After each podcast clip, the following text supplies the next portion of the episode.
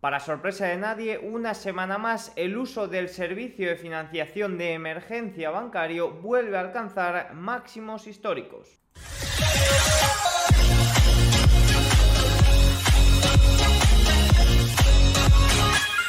Muy buenas a todos y bienvenidos un día más al canal. Hoy es domingo 17 de septiembre de 2023 y este es el vídeo semanal donde comentaré lo que ocurrió el viernes, los últimos puntos que han sucedido también durante el fin de semana, como suele ser habitual, pues comentario del balance de la Reserva Federal, comentario también de la entrada en los fondos monetarios, comentario también del uso de servicio de financiación eh, eh, de, emergencia eh, bancario que vuelve a alcanzar máximos históricos y que nos sigue demostrando que la banca regional no termina de levantar cabeza pese a que se hayan dado o se hayan registrado entradas la semana pasada en los depósitos bancarios. Así bueno, también dicho esto, comentaremos la inflación en Francia e Italia, que conocimos los datos el viernes. También el viernes fue un día especial de vencimientos, fue el mayor vencimiento de, septiembre, de, opciones en septiembre de la historia, por lo que también comentaremos un poco todo lo que ocurrió en el día. Y también, por supuesto, comentaremos todo lo que viene la semana que viene. Decisión de tipos de la Reserva Federal, que se espera que no eleve los tipos de interés, y decisión de tipos en el BOE, en el Banco de Inglaterra, que sí que se espera que los tipos de interés se eleven 25 puntos básicos hasta el 5,5%. Dicho esto, vamos con los datos más importantes del viernes.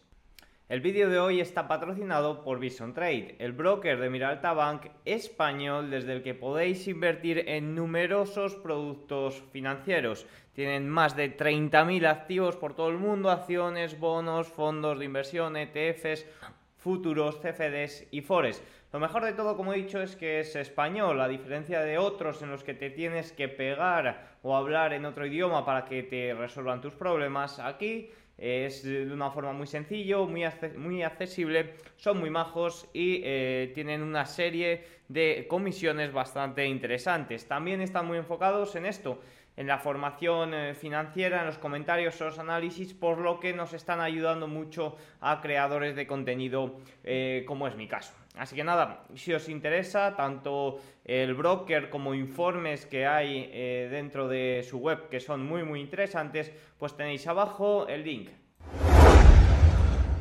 La inflación en Francia e Italia sigue mostrándose bastante elevada. Fijaros, la tasa de inflación anual en Francia subió al 4,9% en agosto de 2023, desde el 4,3% en julio y ligeramente por encima de lo que se esperaba que era 4,8%. Es decir, un salto. La tasa de inflación anual en Italia descendió al 5,4% en agosto desde el 5,93% de julio, ligeramente por debajo de la lectura preliminar de 5,5%. Es decir, sorprende la inflación al alza en Francia y eh, sorprende, bueno, no sorprende, sigue su curso a la baja la inflación en Italia. Eso sí que es cierto, gran diferencia entre el dato francés y el dato italiano que los deja a ambos rondando el 5%. Siguen siendo datos eh, muy elevados. En Francia repuntando y sobre todo para el global de la eurozona esto no viene demasiado bien. Un global de la eurozona en el que este, esta misma semana eh, hubo decisión de tipos de interés. Se elevaron los tipos 25 puntos básicos.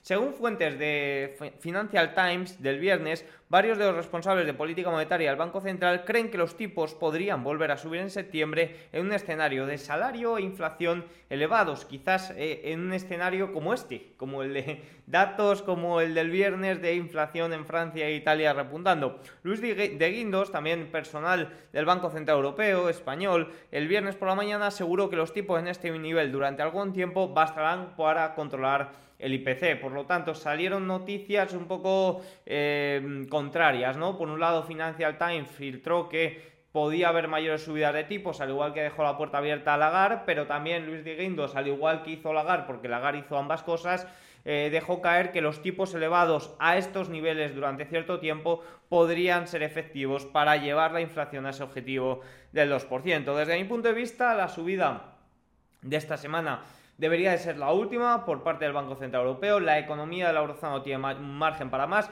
pero como ya comenté en el vídeo especial, eh, vamos, no especial, en el vídeo donde comentaba la subida de tipos, Em, todo va a depender de lo que haga la Reserva Federal. Al final, el euro, la eurozona depende mucho de compras con dólares, por lo que si la Reserva Federal sigue subiendo tipos, si sigue fortaleciendo el dólar, al Banco Central Europeo no le va a quedar más remedio que ir eh, detrás si no quiere evitar males mayores. Más puntos del viernes y es que conocimos los datos económicos chinos. Ya tenéis un vídeo especial sobre China, pero bueno, este al ser el vídeo semanal, pues tengo que comentar alguno de ellos por encima. Ventas minoristas de agosto más 4,6%, superando las expectativas del 3% en comparación con el último dato de 2,5%. Bien, buen dato, superior a estimado. Producción industrial también repunta 4,5% frente a las expectativas del 3,9% y frente al último dato que fue 3,7%. La inversión fija sí que es cierto que ligeramente por eh, inferior a lo esperado. Pero aún así, son datos, bueno, que pueden ser bastante buenos. Ahora, si nos vamos más a propiedades, a vivienda, vemos como ahí la debilidad en, en China todavía sigue siendo manifiesta. Y luego ya, si nos vamos al dato de desempleo juvenil, que no le publican, entonces no sabemos ¿Qué, cifra es? Recordemos que la semana, el mes pasado, con un dato de 21,9, creo fue, o 21,3, 21,3, que era el máximo histórico, pues dijeron que dejaban de publicar este dato. Según algunos informes que andan rondando por ahí, este dato puede superar al 50%. Eh, Pero bueno, no nos lo cuentan, así que no sabemos mucho más. Eh, más puntos, eh, los hedge funds, bueno, esto es un comentario que hago, hedge funds saliendo de China, de gestores rotando emergentes, avisando que hay que evitar China y de medios publicando titulares catastrofistas. Bueno, esto es eh, creo que puse este párrafo, este párrafo y luego ya se me ocurrió hacer el vídeo especial de China. Pero sobre todo, tras estos datos económicos, lo que sí que hicieron las casas de análisis fue eh, aumentar el objetivo de Producto Interior Bruto para final de año. Fijaros, JP Morgan elevó la previsión del 4,8% al 5% y Goldman Sachs la mantuvo en el 4,9%. Es decir, estos datos, esta ligera recuperación de los datos o ligero inicio de recuperación de los datos, parece que pueden hacer eh, o pueden devolver el optimismo al eh, país. recordemos, bueno, recordemos, no, os aviso que para la próxima semana habrá decisión de tipos de interés eh, a un año y a cinco años, el de cinco años de referencia a las hipotecas, y se espera que no se toquen, se espera que se mantengan en sobre todo a un año con la caída, la bajada que tuvo la semana pasada. Sin irnos de China, también tuvimos el precio de la vivienda. Los precios de la vivienda bajaron eh, un 0,1% interanual al mismo ritmo que el mes anterior en medio de una prolongada recesión inmobiliaria. En términos mensuales, los precios de la vivienda cayeron un 0,3% en agosto, la mayor caída en 10 meses, tras un descenso del 0,2% en julio, a pesar de los recientes esfuerzos de Pekín por reactivar el alicaído sector, ya que el gasto de los consumidores sigue siendo débil. Como os digo, los precios de la vivienda es donde sigue la mayor debilidad China. Parece que se están viendo repuntes, pues eh, eso, en las ventas minoristas, en la producción industrial. Veremos también, bueno, lo hemos tenido también en el IPC, un ligero repunte que en julio, en los datos de julio, eh, estaba en deflación o cayó en deflación y de nuevo hemos visto un ligero repunte. Por lo tanto, eso es un poco lo que, lo que se ve. Más punto en Estados Unidos, y esto sí que puede influir bastante, es la huelga del sindicato de trabajadores de automóvil. El Sindicato de Trabajadores de Automóvil inició el viernes oficialmente la huelga con 12.700 trabajadores en, tres plantas. Esto incluye a trabajadores de Ford, General Motors y Stellantis. La huelga podría afectar hasta 146.000 trabajadores la semana que viene, que es la que entra. ¿Qué significa esto? Significa que el 46% de la producción automovilística de Estados Unidos se paralizará como consecuencia de la huelga. Y esto se une, o si lo unimos a los precios del petróleo cercanos a los 90 dólares, pues puede ser un cóctel molotov para la, para la inflación elevada bastante, bastante eh, importante. Voy a mirar Ford, porque Ford creo que llegó a caer en el día de ayer, eh, el, perdón, el día de ayer, el viernes llegó a caer un 2%, eh, pero no, finalmente no, no. Finalmente no, no acabó a la baja General Motors tampoco. General Motors, sí, Ford cerró... Espera, esta es la semana. Ford cerró el viernes cayendo un 0,08% cuando abrió 2% abajo y General Motors se cerró el día subiendo un 0,86%. Veremos cómo evoluciona todo esto, habrá comentarios ya os digo, mañana por la mañana y durante toda la semana a ver cómo evoluciona o cómo puede afectar el tema de la huelga automovilística. Como digo, lo que más me preocupa es con esos precios del petróleo por encima del 90%, eh, si se junta o si hay mayores problemas en la producción, al igual que por ejemplo con las huelgas, huelgas de GNL que podía afectar al 5% de la producción de gas y vimos un repunte de los precios del gas, pues eso es lo que, es lo que me preocupa aquí. Como cada fin de semana conocemos datos del balance de la Reserva Federal y de los fondos monetarios, así como de las salidas bancarias. El balance de la Fed tuvo una ligera reducción durante la semana pasada y donde sí que se tuvimos nuevos récords fue en entradas en los fondos monetarios de 17,7 mil millones de dólares, lo que lleva a los activos totales a un nuevo récord de 5.642 mil millones de dólares. Esta es la octava entrada semanal de las últimas nueve semanas. Una vez más, las entradas estuvieron dominadas por el comercio minorista, que no ha visto una salida desde abril, mientras que los activos de los fondos institucionales aumentaron por tercera semana consecutiva. El dinero sigue fluyendo hacia los fondos monetarios en estos momentos con una rentabilidad muy, muy atractiva y muy, muy competente a los activos de renta variable. La semana pasada los depósitos bancarios totales aumentaron ligeramente en 23.000 millones, solo alrededor de un tercio de la pérdida de 70.000 millones de la semana anterior, lo cual deja la brecha en los depósitos bancarios y los fondos del mercado monetario tan amplia como siempre. Fijaros que hasta abril la salida de los depósitos bancarios y la entrada en los fondos monetarios iba bastante de la mano. ¿Qué pasa? Que desde entonces, bueno, pues quizás los depósitos bancarios se han vuelto algo más atractivos, también se han vuelto quizás algo más seguros si están en grandes bancos en Estados Unidos y eh, lo que está entrando en lo que el dinero que está entrando en fondos monetarios es directamente el banco de los minoristas, o sea, el dinero de los minoristas invertido por por eh, el banco.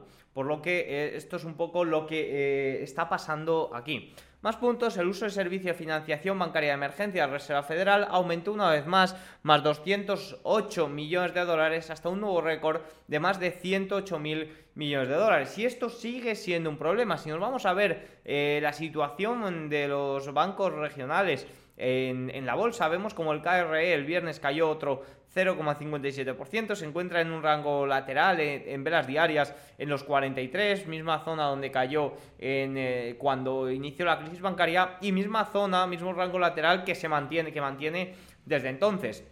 Lo que nos muestra este gráfico es que si están tirando de este uso de financiación bancaria de emergencia es porque no tiene otra forma de obtener esa liquidez. Entonces, eh, porque esto es bastante caro, al final eh, los intereses son bastante caros y el problema de esto ya no es eso, es que hay que devolverlo en 5 meses, 5 o 6 meses, o al menos se supone que hay que devolverlo en 5 o 6 meses. Ahí es donde estaría el problema, ¿qué va a ser de estos bancos eh, si no pueden hacer frente a ello? Eso es lo que más me preocupa y una semana más, como digo, nuevo, nuevo, nuevo máximo.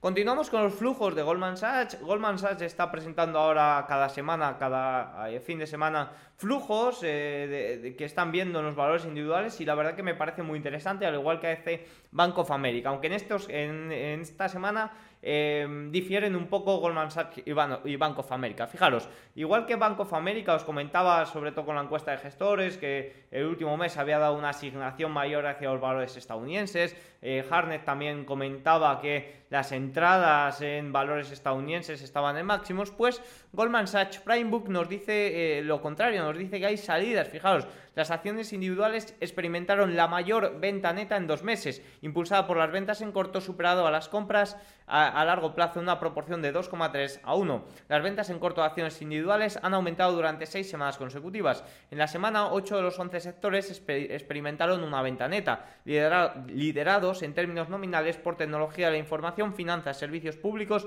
y materiales, mientras que los sectores de cuidado de salud, bienes de consumo discrecional y bienes raíces fueron los únicos sectores comprados semanalmente. Los fondos de cobertura vendieron netamente acciones de tecnología de la información durante cinco semanas consecutivas, impulsados principalmente por ventas en corto y, una, y en menor medida ventas a largo plazo, aproximadamente 4 en corto a 1 de ventas a largo plazo. Todos los subsectores de tecnología fueron vendidos netamente en la semana, liderados por semiconductores y equipos de semiconductores.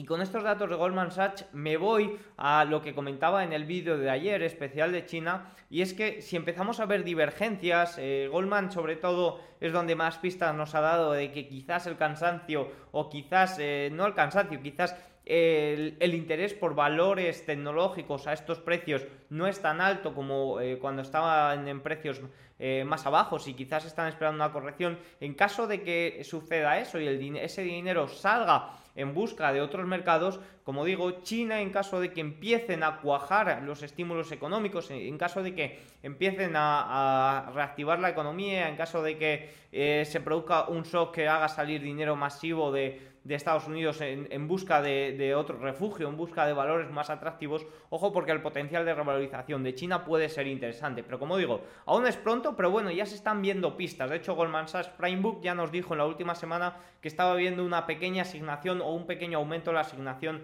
a valores eh, chinos. Pero de momento me sorprende eh, la diferencia entre Bank of America y Goldman Sachs Prime Book eh, con los flujos con respecto eh, a, Estados Unidos. Así que bueno, habrá que vigilarlo eh, muy de cerca. También, como siempre, los flujos semanales de Banco, de Banco Fábrica nos darán bastantes pistas. Vamos con los gráficos más importantes de la semana, del día, vamos.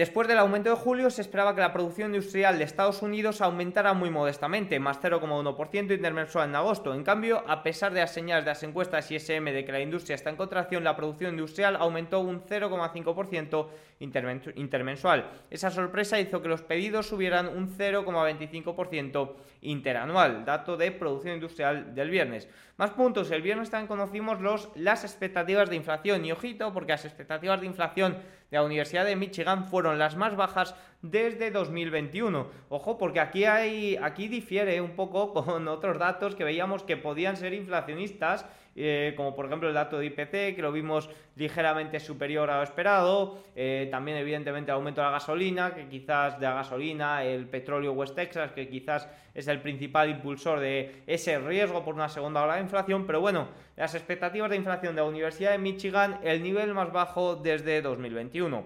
Los futuros del gasóleo ya cotizan cerca del nivel más alto desde enero en Nueva York. A nivel minorista, el gasóleo se vende un 30% más caro que la media de 5 años. Los rendimientos del bono alemán a 30 años subieron recientemente hasta el 2,82%, el nivel más alto desde 2012. El apartamento promedio en Manhattan se alquila por 4.400 dólares al mes en agosto, sin cambios con respecto al récord de julio. En Queens el apartamento promedio se alquila por un récord de 3.900 al mes y en Brooklyn los alquileres alcanzan 3.850 eh, dólares al mes. Los precios de alquiler en la ciudad de Nueva York son ahora del 7% durante el último año y de un enorme 35% en los últimos dos años. Una auténtica locura. La media del precio de vivienda en Estados Unidos subió un 3% interanual hasta 4.284 4.200 420.846 dólares en agosto, el mayor incremento anual desde octubre de 2020. 22. Más gráficos, un 51% neto de los bancos de Estados Unidos están ahora endureciendo sus estándares de préstamo, el más alto desde 2020 y a niveles que han coincidido con periodos recesivos en el pasado, algo totalmente normal con una subida de 525 puntos básicos en cosa de 15 eh, meses. Evidentemente esto tiene que suceder, el endurecimiento crediticio tiene que suceder. Más gráficos relacionados ahora con más los mercados financieros. Fijaos este gráfico porque es muy relevante. Es S&P 500 frente al resto del mundo, comportamiento desde 2008 hasta el año 2023. Estados Unidos ha sido el gran líder durante la última década. ARM Holding recibió entradas netas de 21 millones de dólares de clientes minoristas de UPS el jueves, día de su oferta pública inicial, lo que la convierte en la acción más comprada. La mayoría de estas entradas se produjeron los primeros 30 minutos del día. En total, el jueves se produjeron salidas de 35 millones de dólares de clientes de UPS en el valor. Vamos, si, nos vamos a ver el gráfico de el gráfico de eh, ARM que salió a bolsa el viernes, vemos el viernes, no, perdón, el jueves, vemos como el viernes tuvo una caída bastante, bastante considerable. Yo respecto a las hipos, la verdad que me mantengo bastante al margen. Eh, las primeras semanas las veo, las vigilo y luego ya veremos si puede ser una oportunidad interesante. Pero desde mi punto de vista, prácticamente todas salen con una sobrevaloración bastante, bastante grande. Los hedge funds mundiales han reducido casi a la mitad su exposición a China, que ahora es del 7,9%. Los fondos activos han seguido la misma tendencia con una exposición del 7,4%. Esto ya lo comenté en detalle en el vídeo de ayer. Desde 1990, desde 1900, perdón, 123 años de datos, eh, la rentabilidad media del S&P 500 en el cuarto trimestre, cuando el primero y el tercero eh, cuando del primero al tercero se supera el 10% al entrar en el cuarto trimestre, es del 4,6%. El S&P 500 ha subido un 16% hasta la fecha. Nos está diciendo que con el rendimiento que tenemos a lo largo del año se espera un cuarto trimestre del año también positivo con una media de un más 4,6%.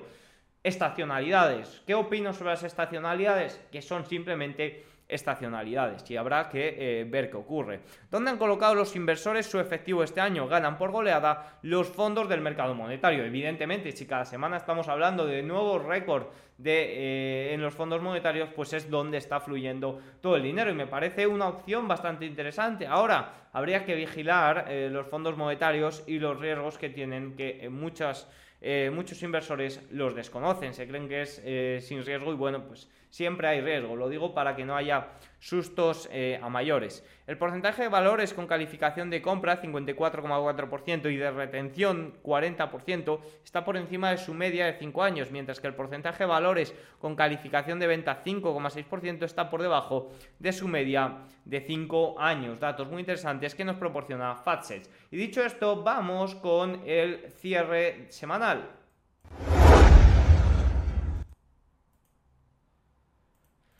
Empezamos por Europa. El DAX alemán el viernes subió 0,56%, impulsado por esos datos chinos que ya hemos comentado y que de madrugada pues impulsaron la apertura europea. La semana la cierra subiendo un 0,97%, sobre todo impulsado por eso que ocurrió el viernes. De momento sigue en este rango lateral infernal, media de 50 sesiones es la que mantiene. Eurostock 600 de momento se mantiene en este rango lateral, el viernes sube 0,23%, eso sí, de más a menos, abrió muy fuerte impulsado por esos datos económicos chinos. La semana la cierra subiendo un 1,6%.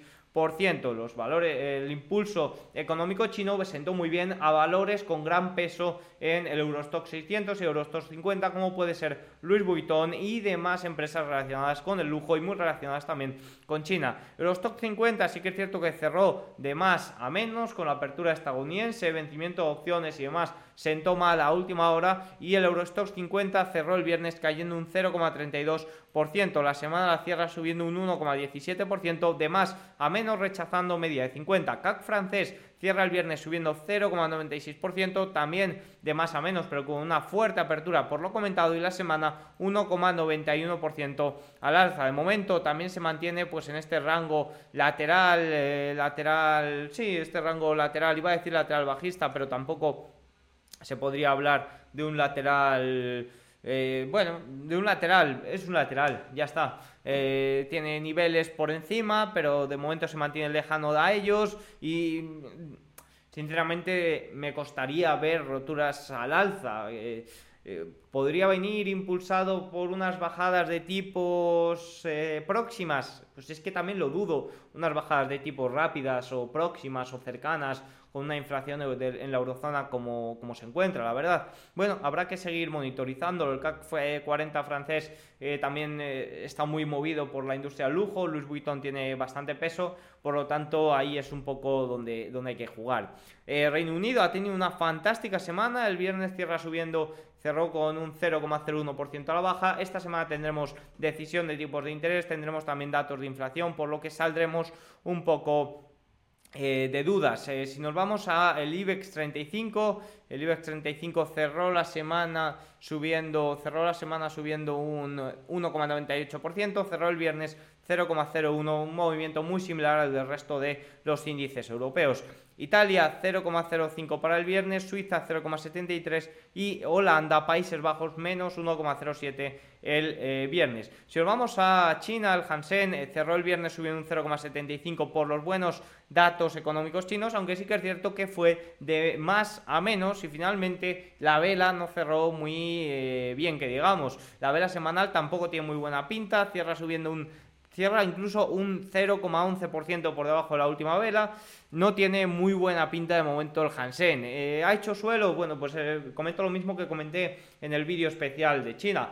Desde mi punto de vista todavía es pronto para, para determinarlo, eh, pero bueno, sí que puede ser una oportunidad. Ahora, muy pronto todavía para determinarlo y tratar de buscar un suelo es como apostar en un casino. O sea que de momento no sabemos eh, cuánto puede durar esta incertidumbre en China. Nifty dio 0,44% el viernes al alza, Nikkei japonés 1,10% al alza el viernes. Si nos vamos a Estados Unidos, el Dow Jones cerró el viernes cayendo un 0,83%, una caída considerable. Recordemos que fue, se produjo el mayor vencimiento de opciones, lo tengo aquí el gráfico, el mayor vencimiento de opciones en septiembre de la historia, acabó por tumbar el viernes a los principales índices americanos. Pero no sé si recordáis mi vídeo del jueves en el que mm, el informe, bueno, el informe de Market Eye lo titulé así, el vídeo creo que no, pero decía, ¿quién es el impostor? Recordemos que el jueves teníamos al S&P 500 subiendo un 0,84% y a la rentabilidad del bono subiendo también un 0,89%. Recordemos que el jueves conocimos datos, pues por un lado de ventas minoristas,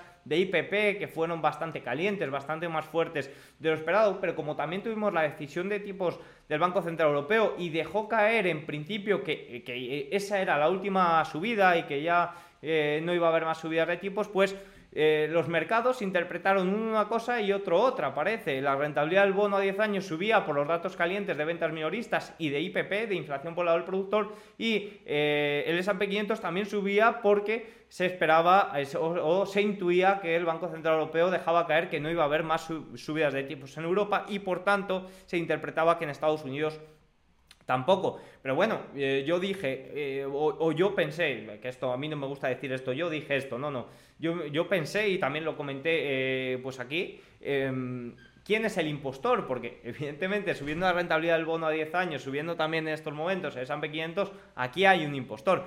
Bueno, pues salimos de dudas el viernes y el impostor era el S&P 500. Como digo, Dow Jones 0,83% a la baja, de momento no puede con la zona de los 35.000 eh, con la zona de los 35.000, con esta zona de resistencia y de momento se mantiene la baja. La semana la cierra con un más 12 eh, más 0,12%. El S&P 500 menos 1,22%, de momento aguanta la zona de los 4.400 40, 4.450, que se trata de un soporte bastante importante, que fijaros como ya reaccionó el 7 de septiembre en esos niveles, pues de momento se encuentra ahí. ¿Qué no me gusta? Ojo, pues no me gusta que no se ha logrado un máximo superior a esta zona de los 4.533, eh, eso no me gusta. Por lo tanto, eh, en caso de que haya un nuevo mínimo aquí, pues... Eh, podríamos descartar prácticamente que se eh, lograran nuevos máximos o máximos superiores a los de julio. Eso no me termina de convencer. Veremos cómo abre eh, la semana y evidentemente esta semana lo más importante va a ser esa decisión de tipos, pero lo cierto es que el impostor está quedando claro que era eh, el S&P 500. El S&P 500 equiponderado también caía el viernes un 0,84%. Nasdaq caía un 1,75%, también caída considerable. La semana cerraba con 0,51 a la baja. Y el Russell 2000 caía también un 1% el viernes y la semana la cerraba una caída de un 0,12%. Si nos vamos a ver el performance por capitalizaciones, vemos como durante la última semana lo que peor se ha comportado han sido las micro, las mid, las small y las megas son un poco lo que salvan, pero en general ha sido un comportamiento bastante plano durante la semana, como ya hemos visto. Eso sí, el último mes se salvan solo las mega caps. Y si nos vamos a ver por sectores, el viernes prácticamente ningún sector se salvó, la tecnología fue el más afectado. Fue también el más positivo el jueves, con esto de quién es el impostor. Utilities la semana fue lo que mejor eh, comportamiento tuvo. Financiero también un comportamiento bastante ligero. Eh, eh, materiales básicos, consumo cíclico y la tecnología lo que peor semana ha tenido. Y es que si nos vamos a ver valores individuales, valores líderes de mercado, tenemos a Apple, por ejemplo, con una caída en la semana de un 1,78%, a los, al pánico por esas cierres o esas prohibiciones gubernamentales por parte de China, eh, que ya comentado, comenté también en el vídeo de ayer de Apple, pues se ha sumado esta semana el evento de presentación de nuevos dispositivos. Habrá que estar muy atentos a cómo evoluciona o qué datos vamos teniendo sobre la demanda del nuevo iPhone 15. Pero de momento, la primera reacción en el mercado, como suele ser normal cuando, surge, cuando sucede este evento, ha sido a la baja, por lo, que tanto, por lo tanto, si la mayor ponderación del S&P 500 cae un 1,78 durante la semana, pues es muy difícil eh, remontarlo. Microsoft el viernes corrige también considerablemente un 2,5%, la semana un 1,21%. Y fijaros como a nivel, eh, a nivel técnico, de momento la zona importante que podríamos vigilar sería esta zona baja del canal, la zona de los 324 y estos niveles. Eh, sería lo que estoy vigilando. Amazon 2,99% a la baja también el viernes y la semana nos deja una vela bastante, bastante fea, que no ha podido lograr esos máximos o esos niveles del 1 de agosto de 2022. Nvidia menos 3,69%, perdió media de 50 ya de una forma bastante considerable y ahora, ojo, porque si pierde la zona 435 ya tendríamos por debajo la zona de eh, los mínimos de agosto. Respecto a Nvidia, pues tengo el mismo comentario que tengo siempre. Se leen comentarios de mesa de Goldman, por ejemplo, que no que los instituciones ya estaban posicionados y que no les interesaba esos precios.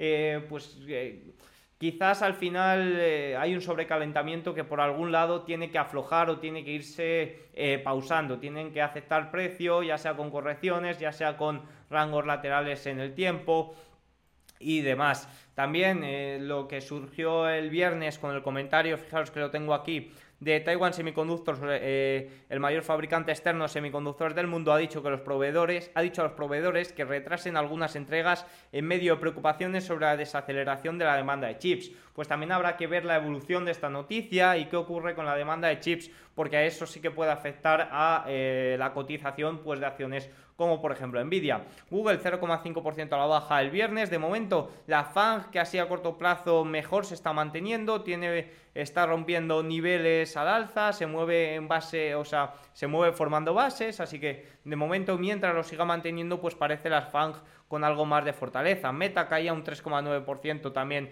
el viernes. Eh, veníamos comentando que sí, que subía, pero era una subida bastante ruidosa. Eso no suele ser muy positivo generalmente. Pues de, momento ha perdido media de 50 de nuevo y ojito porque si vuelve a perder la zona de los 295 a la baja, sí que puede haber mayores problemas. Al final todo dependerá también de si el S&P 500 aguanta la zona los 4.440, 4.450, que desde mi punto de vista es muy relevante. Tesla sí que aguantó mejor el viernes cayendo un 0,6% y sigue la semana al alza que arrancó con esos buenos comentarios y ese eh, aumento de precio objetivo por parte de Morgan Stanley. Si nos volvemos a... Eh, a los valores generales, vamos a ver la rentabilidad del bono a 10 años desde mi punto de vista clave. Y es que eh, veo, veo difícil que el rally en el S&P 500 se mantenga con una rentabilidad del bono a 10 años eh, por encima del 4,3%, la verdad. Esto supone una alternativa a, la renta variable de, larga duración o a los activos que lideran el mercado bastante, bastante eh, interesante. Y por tanto, lo veo complicado, veo complicado que el rally se pueda mantener con la rentabilidad del bono, a, 10, eh, del bono del tesoro a 10 años estos niveles. Eh, los bonos japoneses de nuevo escalando el viernes también 0,71 al alza y eh, alcanza niveles no vistos desde el año 2013. Esta semana tendremos datos muy interesantes de inflación japonesa que nos darán pistas. Y dicho esto, vamos con eso, vamos con lo más importante que va a suceder durante la semana. Y es que esta semana, sin duda, eh, tenemos, bueno, como punto fuerte esa decisión de tipos de interés de la Reserva Federal. Y más que la decisión, lo más importante serán los comentarios, porque ya prácticamente está descartado en un 97% de probabilidades que no haya mayores subidas de tipos. Pero también tenemos datos muy importantes en China con esa decisión de tipos de interés que se espera que se mantengan como se eh, tuvo en julio tipo de interés a un año y tipo de interés de referencia de hipotecas a cinco años. Se espera que se mantenga en el 3,45, el más bajo en, no recuerdo cuántos años, eh, la verdad lo comentaré, lo comentaré el miércoles, pero eh, el mes pasado se bajó eh, del 3,5 al 3,45. Se esperaba que se bajara hasta el 3,4, pero no sucedió. Y el tipo de referencia a 5 años se mantuvo en el 4,2%. Se espera también que se mantenga. En Japón tendremos datos muy importantes sobre la inflación y ahí veremos movimientos en la rentabilidad del bono a 10 años. Ojo porque si la inflación salta por encima, la rentabilidad del bono a 10 años puede dispararse aún más y lo mismo en dirección contraria. En Eurozona tendremos la inflación el martes, tendremos también datos de Producto Interior Bruto intertrimestral en España el viernes y PMI compuesto final el viernes también en Reino Unido tendremos datos de inflación el miércoles y decisión de tipos de interés el jueves. Se espera una subida de tipos de interés de 25 puntos básicos que eleve hasta el 5,5% el interés. Habrá que ver el dato de inflación que sin duda será clave, pero vamos, está ya prácticamente descontado. Y en Estados Unidos, además de la decisión de tipos, pues tendremos permisos de construcción, peticiones semanales de subsidio como cada semana y pues todo lo que vaya surgiendo, comentarios y demás. Así que nada, dicho esto, tienen, todos los datos para la semana. Espero que el vídeo les haya gustado. Si es así, hacedmelo saber con un like, un comentario y nos vemos mañana. Chao.